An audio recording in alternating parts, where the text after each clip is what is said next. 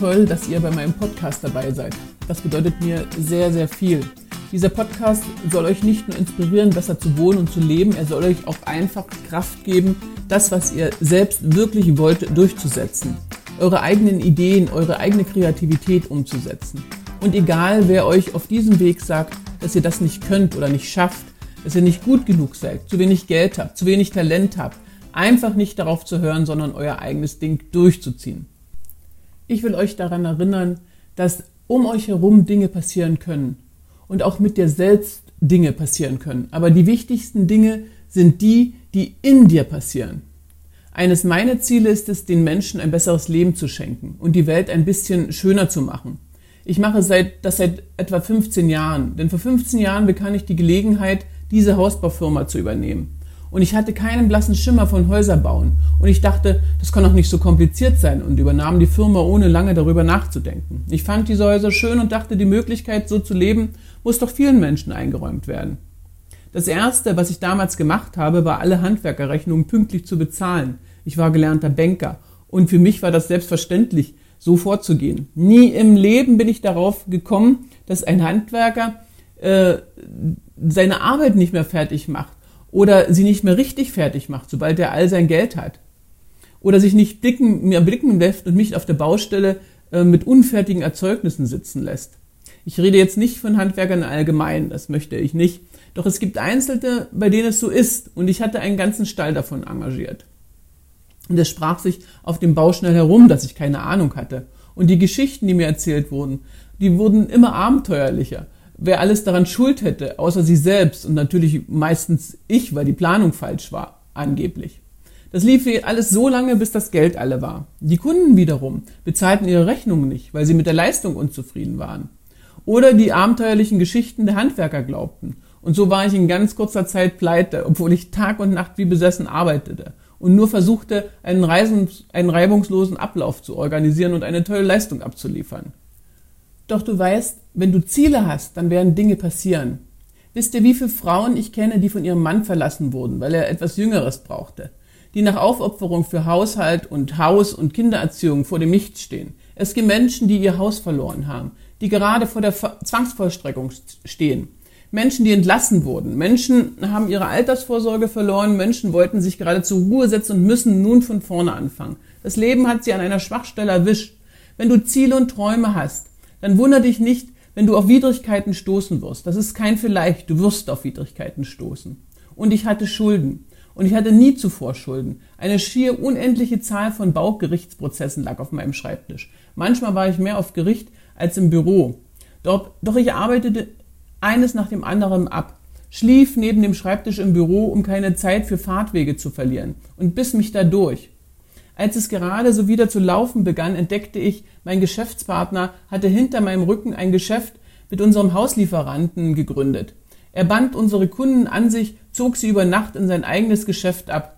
Damit, hatte ich schlagartig keine kurzfristigen Einnahmen mehr. Neue Kunden aufzubauen dauert fast ein Jahr. Wie sollte ich das überleben? Wie sollte ich Löhne zahlen? Und ich konnte nicht mehr schlafen in der Nacht. Ich wachte schweißgebadet auf, hatte Albträume. Und immer wenn ich dachte, es geht nicht schlimmer, dann kam noch ein nächster Schlag auf mich zu. Die Situation war für mich schier auswegslos. Ich kam mir vor wie Mutter Teresa, die da sagte, ja, ich weiß, dass du mir genau so viel aufbürdest, wie ich ertrage, doch ich wünschte, du wärst nicht so optimistisch. Meine Schulden waren für mich damals so unermesslich hoch, doch ich konnte nicht ahnen, dass das ein Peanuts war zu dem, was ich später noch erleben sollte. Und ich erinnerte mich, ich ging zu, einem, zu meinem Freund Manfred Hensel. Er hat die Fünfsmolkerei in Dresden wieder zurück ins Leben geholt. Und ich traf ihn in seinem Haus und sagte ihm, ich kann nicht mehr weiter, ich habe so viele Probleme, ich bin am Ende. Und er sagte zu mir, Carmen, sage mir in einem Satz, was deine Probleme sind. Und ich schaute, und er schaute mich dabei ruhig an und ich dachte, in einem Satz, ich habe so viele Probleme, ich weiß gar nicht, wo ich anfangen soll. Wie sollte ich das in einen Satz bekommen? Also begann ich nachzudenken und zu grübeln. Und dann fiel es mir wie Schuppen von den Augen und ich sagte mir, ich denke zu viel. Das ist mein Problem. Anstatt mich auf Lösungen der Probleme zu konzentrieren, spielte ich gedanklich alles durch, was passieren könnte. Viele der Dinge sind aber nicht einmal ansatzweise passiert. Und, oder sie sind passiert, weil ich gedanklich die Energie darauf gerichtet hatte. Materie folgt der Energie.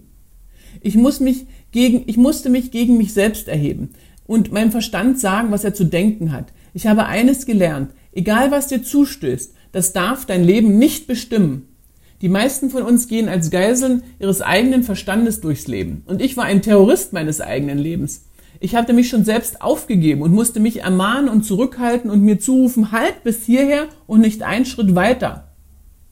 Und auch du musst dich entschließen und dich selbst ermutigen. Das war es, was ich tun musste, als ich vor dem Berg vollen Schulden stand. Das war es, was ich tun musste, als ich auf jeden Tag, als ich jeden Tag einen neuen Gebauprozess auf meinem Schreibtisch bekam, bekam und immer dachte, mein Gott, ist das meine Zukunft? Du musst aufstehen und für das kämpfen, was du willst. Ich habe einmal ein Zitat gelesen, das mich nicht mehr losgelassen hat.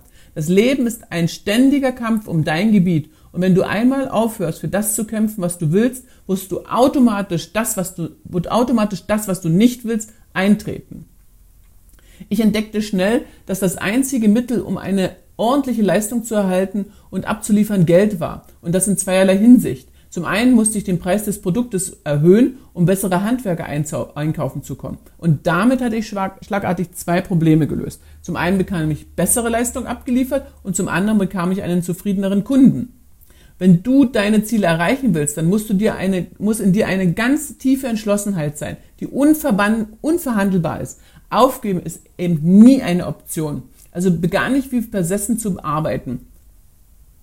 Halte an deinen Träumen und Zielen fest. Wenn du Träume und Ziele hast, an denen du dich festhalten kannst, dann, dann möchte ich dir etwas sagen. Erwarte das Unerwartete und gehe damit um. Das Leben hält eine Menge Überraschung für dich bereit. Es wird dich an deinem Schwachpunkt treffen. Laufe nicht herum und beklage dein Leid. 80 Prozent ist so und so egal und 20 Prozent sind froh, dass es dich getroffen hat. Das ist das Leben. Du musst damit umgehen. Und sage nicht, warum musste ausgerechnet mir das passieren? Ja, warum nicht dir? Wen würdest du denn vorschlagen? Das ist Leben. Du musst damit umgehen. Du musst damit klarkommen. Wenn du einen Traum hast, dann musst du für diesen Traum kämpfen. Und wenn du einen Traum hast, dann musst du dich behaupten. Und wenn du einen Traum hast, dann musst du tief entschlossen sein. Egal wie schlimm es ist, egal wie schlimm es noch wird, du wirst es schaffen.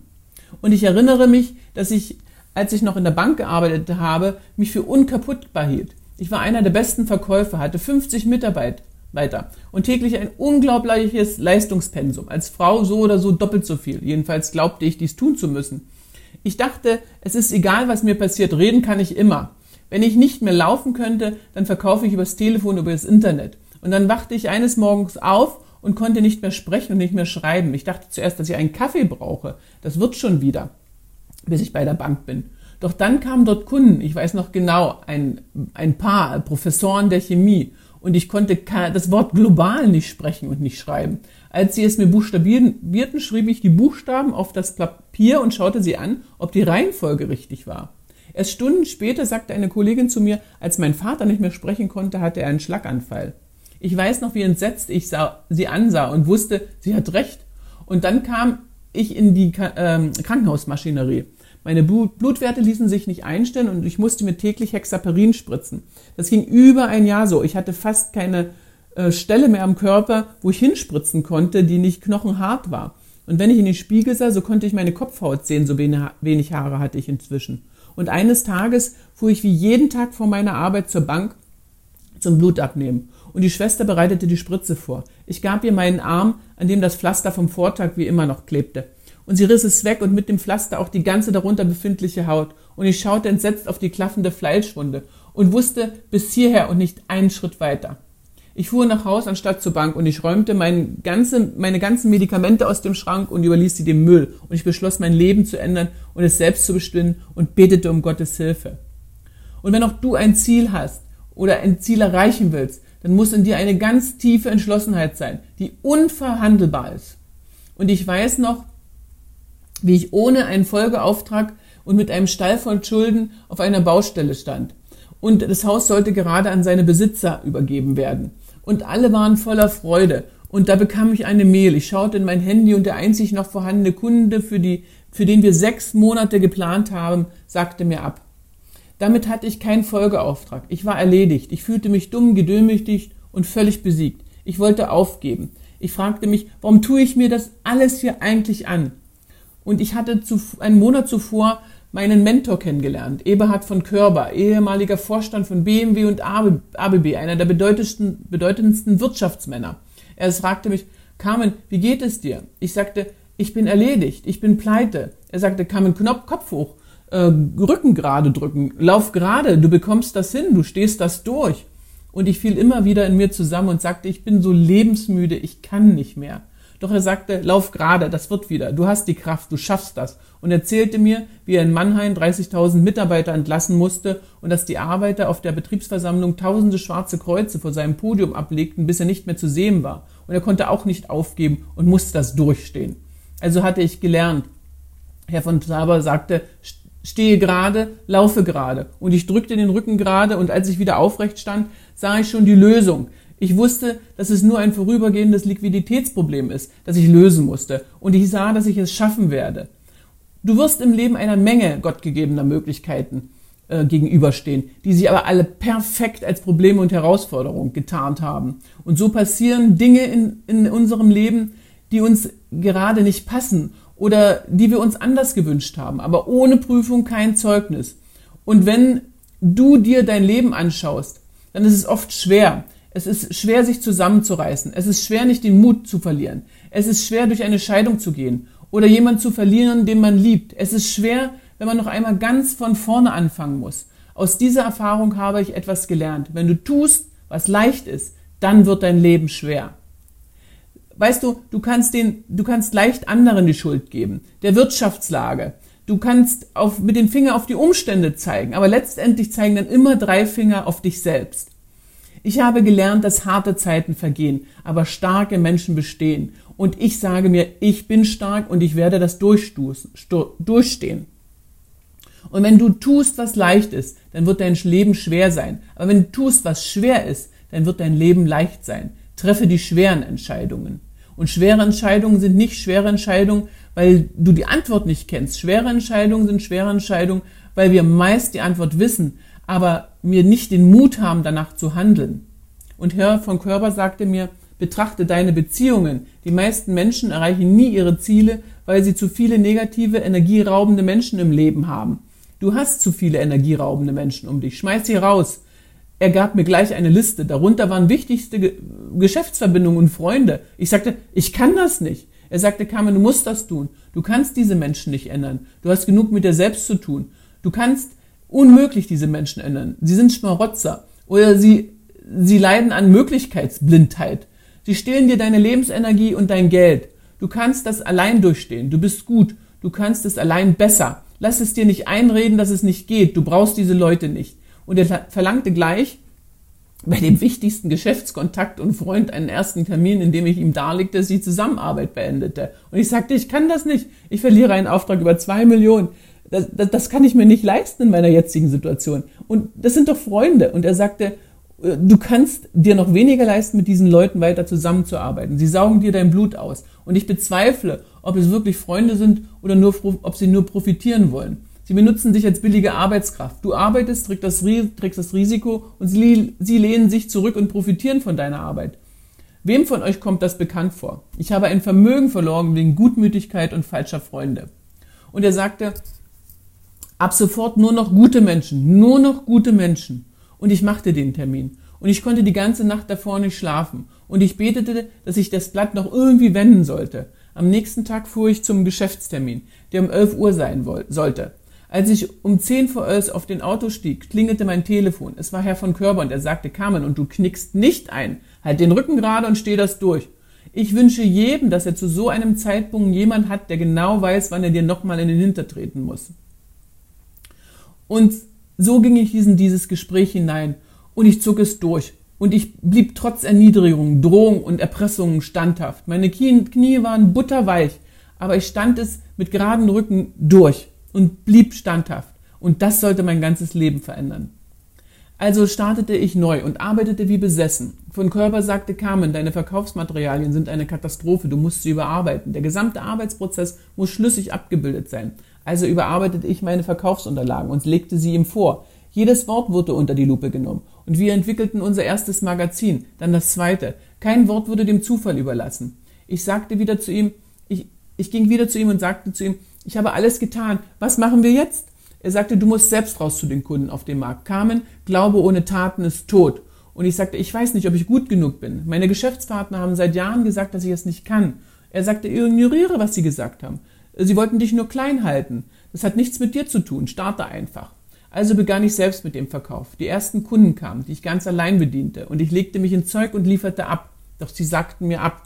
Wie viele von euch sind schon einmal abgelehnt worden? Ich fühlte mich schlecht und ich war am Boden zerstört. Und ich gehe zum von, zu Herrn von Körber und erzählte ihm, sie haben mich abgelehnt. Andere sind besser. Er sagte, nicht jeder Schuss sitzt. Nimm es nicht persönlich, drücke den Rücken gerade und nehme den nächsten Kunden. Ich sagte, ja, okay.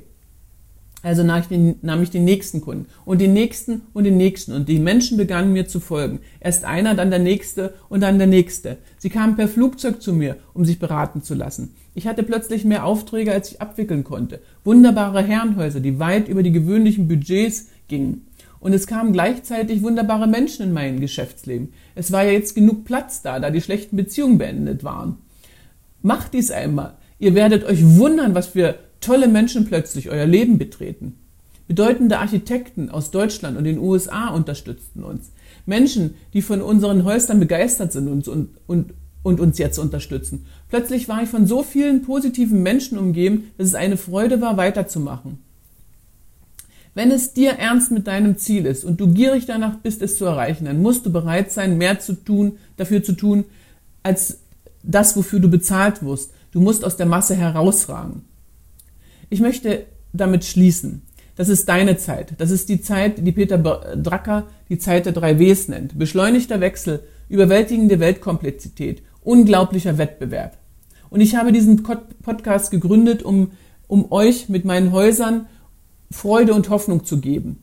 Ich habe ihn ins Leben gerufen, um dich zu inspirieren, deine Fähigkeiten zu erweitern. Ich habe ihn ins Leben gerufen, um dich zu ermutigen, Beziehungen für gemeinsame Ziele zu entwickeln, die es dir ermöglichen, deine Zukunft zu gestalten. Ich weiß nicht, was deine Ziele sind. Ich weiß nicht, was dein Traum ist, aber Folgendes weiß ich. Du bist etwas Besonderes. Etwas Besonderes ist in dir. Du hast Größe in dir. Und du hast Fähigkeiten, etwas zu vollbringen, das, das du dir noch nicht mal im entferntesten jetzt vorstellen kannst. Das liegt alles in dir. Und so möchte ich jetzt mit etwas schließen, was ich einmal gelesen habe und sehr gern mag. Wenn du etwas so sehr möchtest, dass du losgehst und dafür kämpfst, dass du Tag und Nacht dafür arbeitest, wenn du all deine Zeit dafür opferst, deinen Frieden und deinen Schlaf, wenn du all deine Träume, Pläne danach ausrichtest und sie davon handeln und ohne diese eine Sache dein Leben wertlos und grundlos erscheint, und wenn du gerne dafür schwitzt, dich sorgst und dafür planst und wenn die Furcht vor Widerstand weg ist und wenn, die, wenn du diese eine Sache verbissen verfolgst, mit deiner ganzen Kapazität, mit deiner Stärke, deinem Verstand, deinem Glauben, deiner Hoffnung, deiner Zuversicht, deiner Hartnäckigkeit, wenn dich weder Kälte, Armut noch Hunger noch Krankheit oder Schmerz dein Körper oder dein Gehirn von dieser Wache fernhalten, wenn du sie verbissen verlagerst und verfolgst, mit Gottes Hilfe, du wirst sie bekommen. Das war Carmen Knote, geboren in Hoyerswerda, heute zu Hause in Deutschland, der Schweiz und San Francisco. Es war mir eine besondere Ehre, ein Privileg. Gott segne dich, Gott segne deinen Traum und Gott segne diesen Podcast. Ich danke dir.